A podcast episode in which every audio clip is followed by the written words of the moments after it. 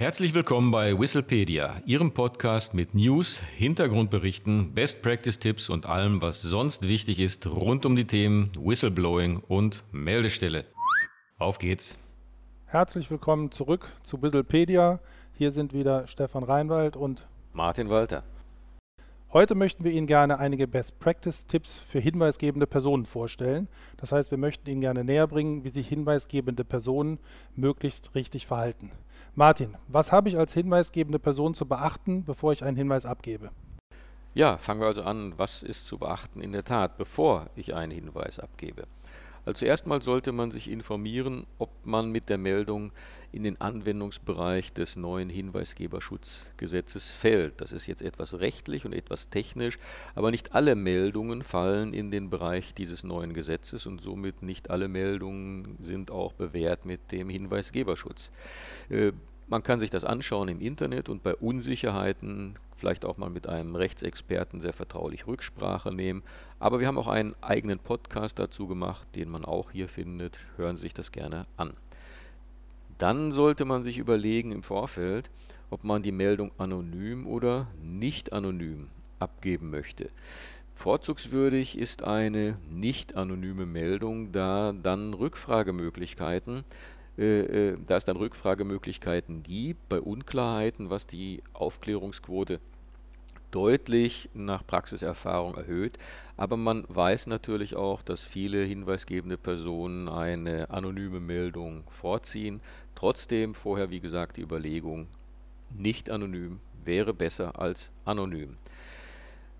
Stefan, wenn jetzt der Hinweis abgegeben werden soll, was muss man ganz konkret bei der Abgabe eines Hinweises beachten? Ja, ich glaube zunächst, das A und O ist eine präzise Beschreibung des Sachverhaltes. Sie müssen sich vorstellen, wenn ein Hinweis eingeht, dann muss eine interne Meldestelle ja auch in der Lage sein, diesen Sachverhalt zu prüfen, ob er sich so zugetragen hat oder nicht. Das heißt, je präziser Sie den Sachverhalt beschreiben, desto einfacher wird es für die interne Meldestelle sein, diesem Hinweis auch tatsächlich nachzugehen. In der Praxis haben sich hier die berühmten 5 W-Fragen ähm, bewährt. Das heißt, beschreiben Sie, wer hat etwas getan, was wurde getan, wann hat der Sachverhalt stattgefunden, wo hat der Sachverhalt stattgefunden, wie hat er stattgefunden und soweit Sie das wissen oder beurteilen können, warum hat der Sachverhalt stattgefunden. Das sind ganz entscheidende Elemente, die notwendig sind, damit eine interne Meldestelle Ihrem Hinweis auch tatsächlich nachgehen kann.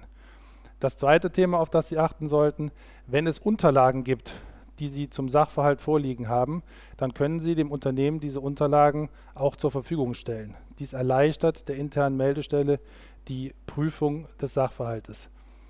Soweit es Beweismittel gibt, die aus Ihrer Sicht in Betracht kommen können, stellen Sie auch diese bitte dem Unternehmen bereit. Ganz wichtig, wenn Sie sich dafür entschieden haben, eine anonyme Meldung abzugeben, dann bedenken Sie bitte, dass es Unterlagen, Beweise oder Sachverhaltselemente geben kann, die aufgrund des konkreten Sachverhaltes schon einen relativ eindeutigen Rückschluss darauf zulassen, wer den Hinweis abgegeben hat. Dies ähm, ist eine höchstpersönliche Entscheidung, die Sie selbst treffen müssten. Ähm, die interne Meldestelle wird natürlich alles in ihrer Macht Stehende tun, um Ihre Identität zu schützen. Ganz wichtig, setzen Sie niemals Gerüchte in die Welt. Das heißt, diese Sachverhalte, die Sie melden, müssen auch ähm, nach bestem Wissen und Gewissen abgegeben werden. Sollten Sie wahrheitswidrig bewusst falsche Sachverhalte in die Welt setzen, kann auch das eine strafbare Handlung sein. Das bitte ich bei jeder Abgabe eines Hinweises zu berücksichtigen.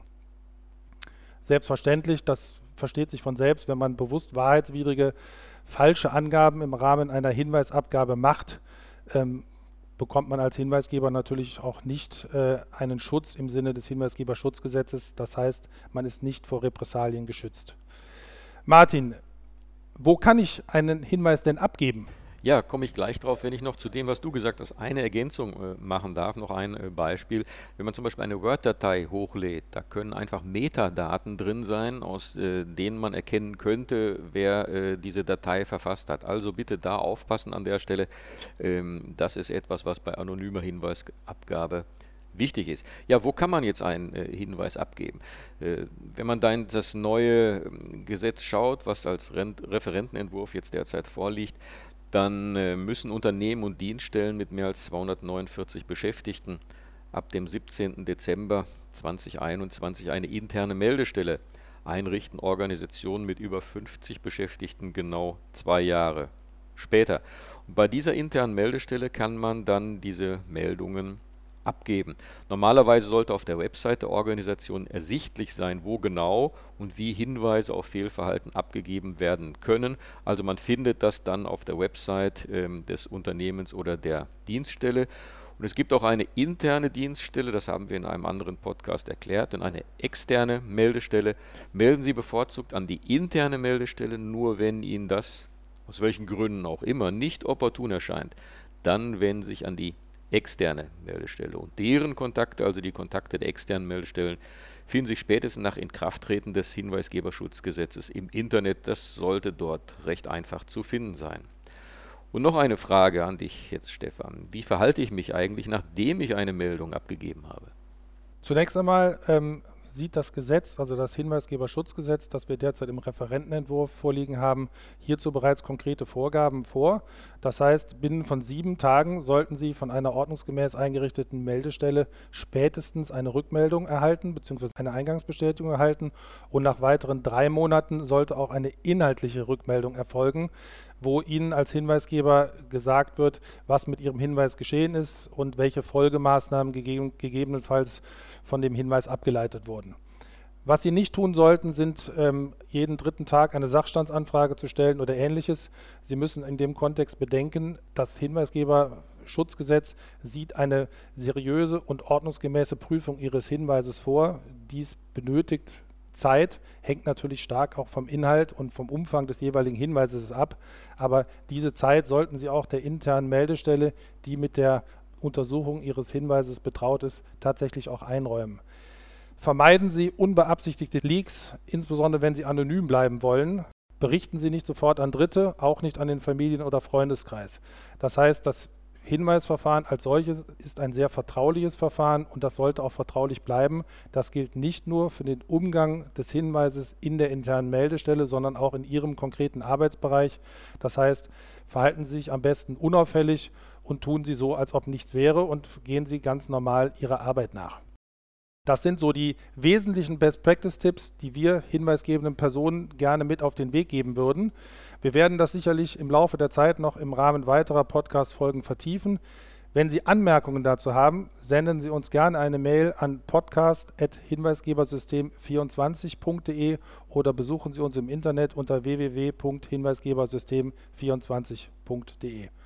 Wir bedanken uns für Ihre Aufmerksamkeit und freuen uns, wenn wir Sie in Bälde wiederhören. Auch von meiner Seite vielen Dank und auf Wiederhören.